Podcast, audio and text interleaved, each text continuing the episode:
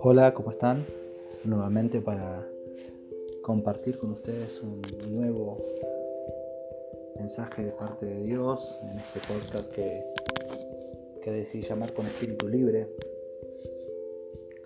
Quería eh, compartir una reflexión basada en el libro de Lucas, en el capítulo 9, versículo del 57 al 62. Antes de iniciar la lectura, eh, tenía pensado compartir ¿no? un, poco, un poco de mí. Contarles un poco cómo fue en otro tiempo de mi vida, en otro tiempo sufrí el ser inconstante como, como creyente. Eh, en diferentes momentos de, de la vida perdí de vista la vida que el Señor quería para mí esa vida de reino, esa vida que, llama a un impacto del cielo en la tierra, ¿no? Venga tu reino, que se haga tu voluntad, tanto en el cielo como en la tierra. Esa, esa vida que el Señor quería para mí, había momentos que perdía de vista esto. Vivía como si fuese en primera persona, obviamente, ¿no? Y no como quien, como alguien que era parte de un todo. Vivía como un seguidor más que como un discípulo. Pensaba, tengo que vivir como mi maestro, pero todos esos pensamientos obvia, obviamente eh, quedaban para mañana y nunca se llevaban adelante.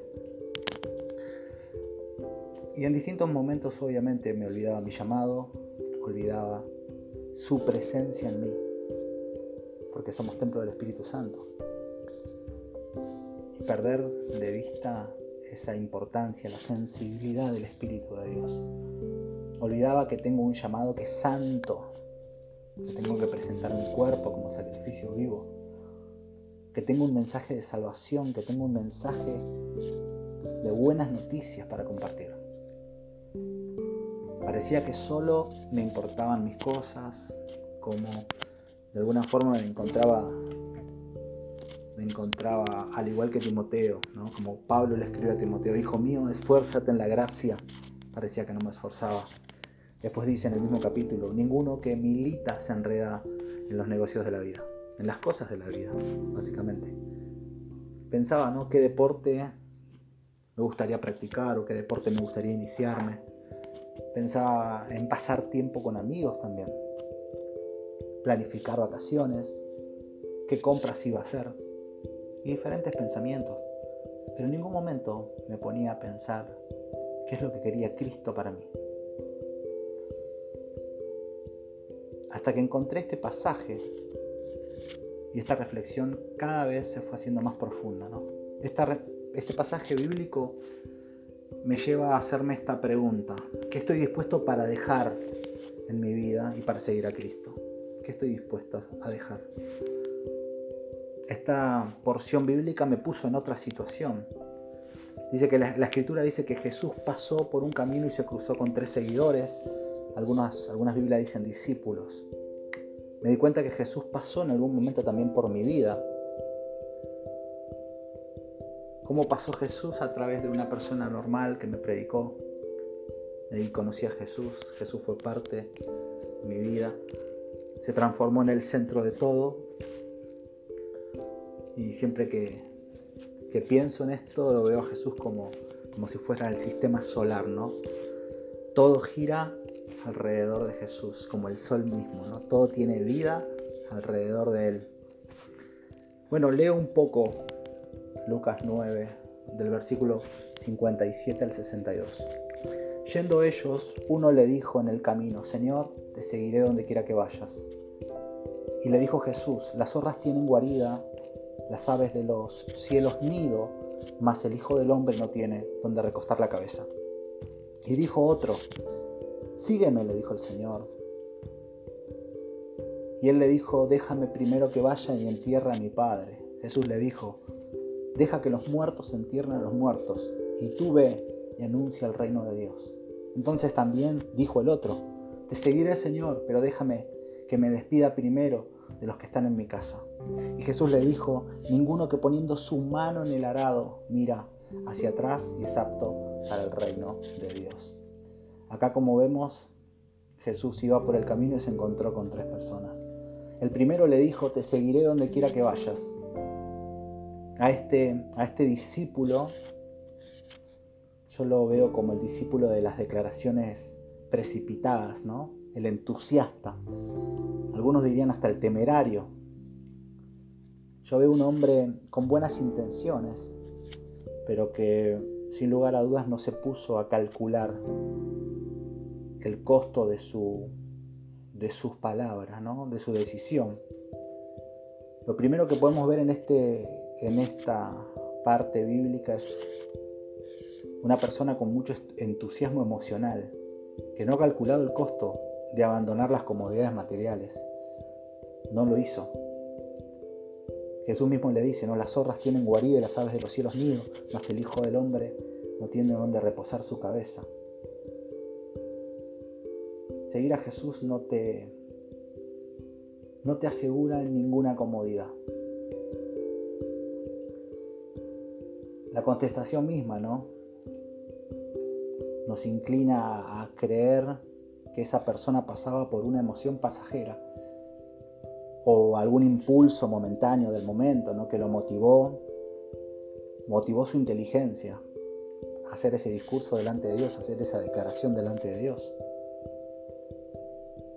Y me pregunto, ¿no? Antes de hacer alguna declaración delante de Cristo, hubiese sido bueno que esta persona se ponga a pensar. ¿De verdad lo quiero seguir a Jesús? conozco quién es Jesús. Sé hacia dónde me lleva seguir a Jesús. Estoy dispuesto a dejar cosas por seguir a Jesús. A veces nosotros tenemos esa, esa emoción espontánea, pero no tomamos en cuenta. No estamos del todo convencidos o a veces tenemos emociones de momento. A veces somos temerarios, somos impulsivos. No consideramos todos los aspectos de seguir a Jesús. Incluso hay un montón de cosas que no queremos dejar por seguir a Jesús. Pero ¿sabes por qué te tenés que hacer estas preguntas? Porque en ellas vas a encontrar las respuestas que te van a servir para cuando vengan los problemas, para cuando vengan las, pruebas, las situaciones difíciles. ¿De verdad lo quiero seguir más allá de lo que pueda suceder? verdaderamente conozco a Jesús para seguirle. ¿Hacia dónde va Jesús? ¿Y hacia dónde voy yo si sigo a Jesús? ¿Cuántas cosas del mundo me van a costar dejar por seguir a Jesús? Como dije recién, el seguir a Jesús no te asegura nada, no te asegura popularidad, no te asegura la comodidad de la vida. Dice que él no tenía dónde reposar su cabeza. Si bien es una expresión Jesús no te asegura fortunas, nada de eso. Seguir a Jesús tiene recompensa eterna. Pero también hay algo más que es muy importante a la hora de ver, a la hora de analizar si vamos a seguir a Jesús. Que en ese proceso vamos a encontrar cómo Jesús cambia nuestra vida. Y en cada paso vemos también cómo Jesús cambia la vida de otros.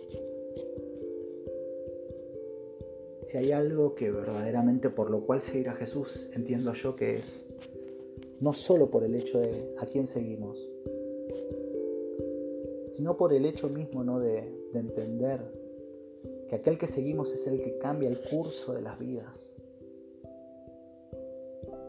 que aquel que seguimos es el que nos da un propósito fuerte, poderoso, estable. Toda la vida luché con la falta de continuidad, con la falta de perseverancia, me olvidaba de Dios. Hasta que me encontré con esto, ¿no?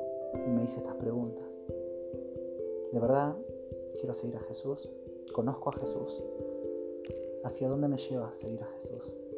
¿Qué estoy dispuesto a dejar por seguir a Jesús? El segundo dice, déjame que primero vaya y entierre a mis padres, dice, yo le digo el, discípulo indeciso o el que estaba demasiado ocupado también. Este hombre trataba de excusarse, que debía de cuidar a su padre hasta que muriera o no se sabe bien si había muerto. La realidad es que en el mundo nos vamos a encontrar con, dos reinos, el reino natural y el reino espiritual, que es el reino de Dios. Ese hombre estaba comprometido verdaderamente con el, con el reino natural, el cuidado de su padre, hacer eh, como hijo mayor, celebrar el futuro servicio fúnebre, porque era una responsabilidad en su cultura. Seguramente resolver algunos temas de herencia y después todas las responsabilidades que le conferían la muerte de su padre. Él iba a ser el sucesor, el que iba a recibir todas las herencias y las responsabilidades de la casa. Pero Jesús le dice, deja que los muertos espirituales entierren a los muertos. Los discípulos de Jesús tenemos que cumplir una tarea urgente que proclamar las buenas nuevas de salvación, las buenas nuevas de Cristo. Obviamente esto no es un pensamiento en contra o a favor de la insensibilidad o ninguna falta de respeto con respecto a la celebración de los servicios fúnebres, obviamente, ¿no? Eso queda en cada cultura, pero nosotros, los seguidores de Cristo, tenemos una responsabilidad muy importante. Este fue el único que a mí, cuando leía, me llamó la atención, el único que, puso un pero y encima fue el único que había recibido un llamado directo de Cristo y una comisión, una tarea específica. Ve y anuncia del reino de Dios. Muchos seguidores tienen un llamado específico, ¿no? Y otros se postulan. El discipulado es costoso, significa un reacomodamiento de nuestras prioridades. Para él su prioridad era el mundo natural. En muchos casos elegir lo que no conviene, a veces hay gastos, sacrificios personales. Después de calcular el costo en tu caminar personal con el Señor, te tenés que preguntar, obviamente, ¿a qué estoy dispuesto a renunciar para poner al Señor en primer lugar? ¿Estoy dispuesto a renunciar a las tradiciones humanas? ¿Estoy dispuesto a renunciar a todas mis responsabilidades por seguir a Jesús? Hay una frase que me gusta que dice, Cristo no es valorado del todo, a menos que sea valorado sobre todo. ¿Querés, seguir, ¿Querés ser un seguidor de Cristo o un discípulo? ¿Quiero comprometerme con las cosas de este mundo o con las cosas espirituales? La diferencia entre un seguidor y un discípulo es que el seguidor es parte de algo, lo aprueba, lo avala, lo comparte, pero no lo vive tanto. Un discípulo hace y vive y ejecuta como su Señor, como aquel que le enseñó. Sigue los pasos de Cristo. Hay una gran diferencia. El tercero dice, te seguiré Señor, pero déjame que me despida primero de los que están en mi casa. Y acá pusimos como discípulo irresoluto, de corazón dividido.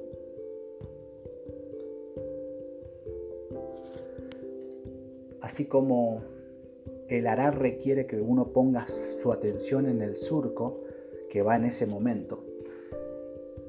En que cuando uno mira hacia atrás y vuelve hacia el surco, seguramente ese arado se arruine. Los que realizan la obra de Dios necesitan una atención profunda, no estar distraídos, no tener el corazón dividido. El corazón dividido, el corazón partido por ocupaciones, nos hace incluso por los, por los afectos humanos también. Nos hace perder de vista ¿no? el objetivo, nos hace ser ineficaces, no perder efectividad. Si bien esto obviamente no tiene que ver más que nada con las personas que se dedican a tiempo completo, ministros de tiempo completo, pero la aplicación también puede ser para el público en general. La expresión mirar atrás obviamente tiene una referencia a la esposa de Lot y todo eso, eh, pero no es verdaderamente que la persona tenga esa tendencia a volver al mundo, sino que tiene que ver con la dificultad que vive la persona para desligarse o alejarse de él.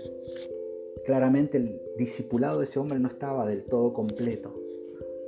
Y la advertencia del Señor no es en contra de que él se despidiera de los suyos, sino contra la probable consecuencia de estos actos. Por el temor de que los abrazos de su familia fueran demasiado fuertes como para que esa persona no regresara más a seguir a Jesús. Jesús centra su atención en una verdad. Servir a su causa demanda una completa decisión. El que tiene su corazón dividido no es apto para el reino. ¿Por qué? Porque Dios no nos puede utilizar de una manera fuerte, poderosa. No puede traer su reino a la tierra. Si me preguntas qué es seguir a Jesús, te diría que no es seguro, ni tampoco popular, que a veces no es cómodo, que no te asegura fortuna. El seguir a Jesús tiene una recompensa en esta vida, que es ver las vidas transformadas y ver tu vida transformada. Aseguro que cuando vos caminas con Jesús y te vuelves un discípulo de Cristo, vas a ver su mano en todas las cosas de tu vida. Y eso, eso paga el precio de seguir a Jesús. El discipulado obviamente es costoso, significa un reacomodamiento de nuestras prioridades, en muchos casos elegir lo que no conviene. A veces hay gastos que hacer de nuestro propio bolsillo, a veces hay sacrificios personales, tiempo, perder cosas de la vida por seguir a Jesús. Seguir a Jesús no es algo emocional ni algo del momento. Demanda una vida completa y dedicada a Él. Demanda el 100% de mí, de mí. Creo que un discípulo ama con todo Creo que un verdadero discípulo está pensando en vivir el principal mandamiento. Y amarás al Señor con todo tu corazón, con toda tu alma y con toda tu mente y con todas tus fuerzas. Espero que te haya gustado esta reflexión, espero que te haya gustado esta palabra, espero que puedas cambiar tu mirada que pases de ser un seguidor a un discípulo de Cristo. Que empieces a pensar sobre qué cosas vas a dejar por Él. Que empieces a sacar cuentas. Porque verdaderamente ver las vidas transformadas y ver tu vida transformada, eso paga, lo paga todo en esta vida. Así que bueno, Dios te bendiga. Próximamente estaré compartiendo otro episodio de esto que llamo con espíritu libre. Dios te bendiga.